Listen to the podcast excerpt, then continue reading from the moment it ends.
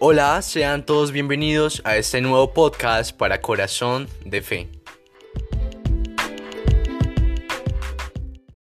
Hola, les damos otra vez la bienvenida a este nuevo podcast. Hoy eh, el título no tiene que ver casi como con el tema. Levántate, esposa, y ven.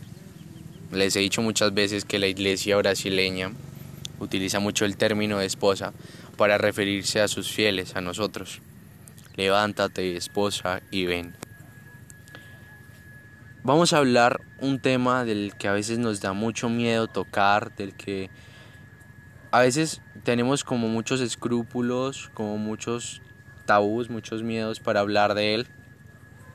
Y es la muerte, es el paso de la vida terrena a la vida eterna. Pero todos queremos ir al cielo y sabemos que para ir al cielo tenemos que morir como santos. Pero para morir como santos tenemos que vivir como ellos. En los últimos suspiros del alma es donde es más importante vivir la virtud de la humildad.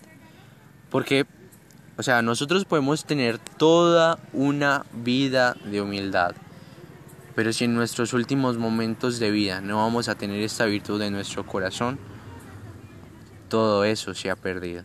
Todo ese trabajo, toda esa cosecha que has tenido, se ha quemado en un solo instante.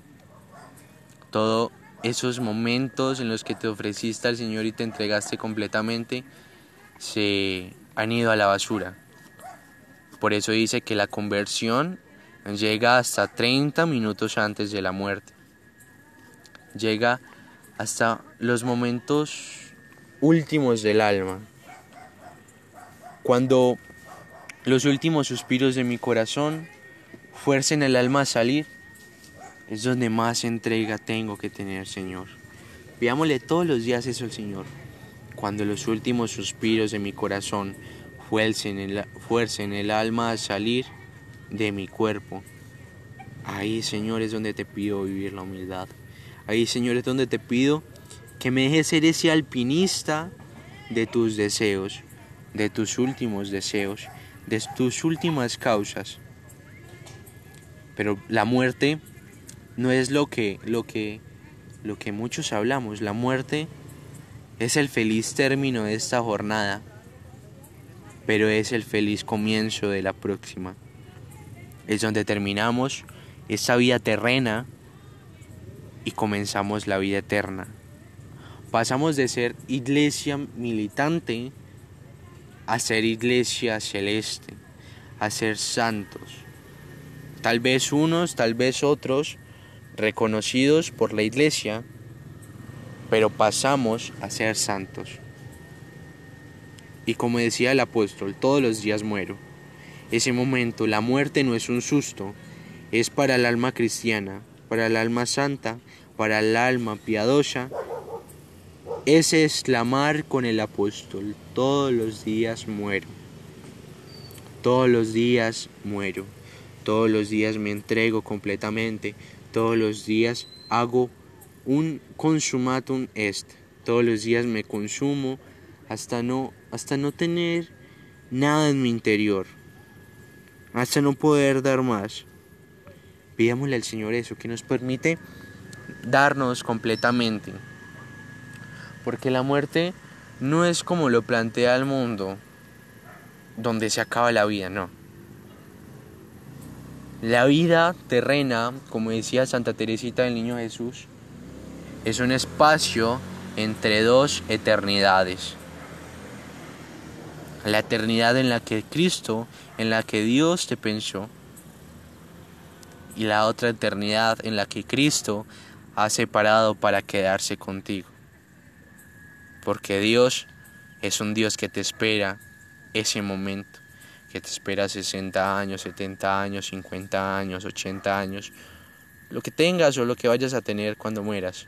Porque sabemos que es un tema en el que a muchos nos da tristeza que llegue ese momento, pero es un momento en el que va a llegar y tenemos que estar preparados Estad militantes para que no caigáis.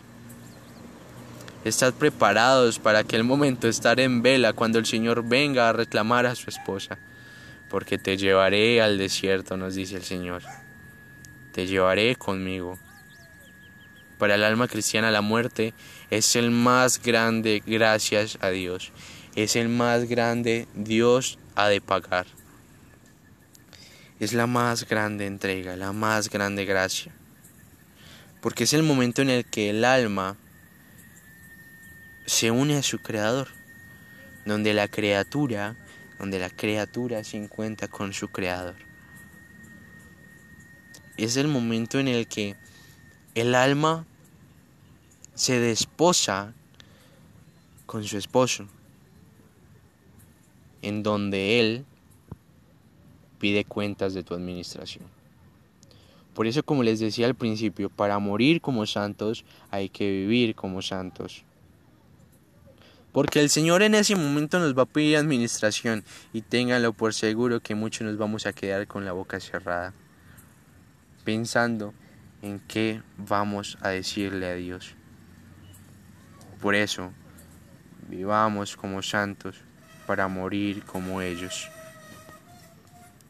Vivamos como santos para poder entrar a la vida con ellos.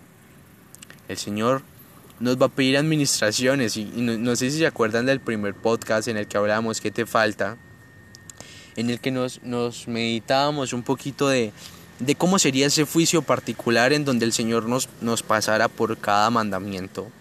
Y nos preguntaste, ah, ¿me has amado sobre todas las cosas? ¿Has honrado a tu Padre y a tu Madre? Y donde el Señor nos va a preguntar muchas cosas en ese momento donde Él nos pida cuenta de la administración, es donde nos vamos a preguntar si vivimos como santos, si tuvimos una buena administración de la vida, porque la muerte es como aquella llegada de del velero, del barco al muelle. Es aquella llegada de del camión al centro de administraciones.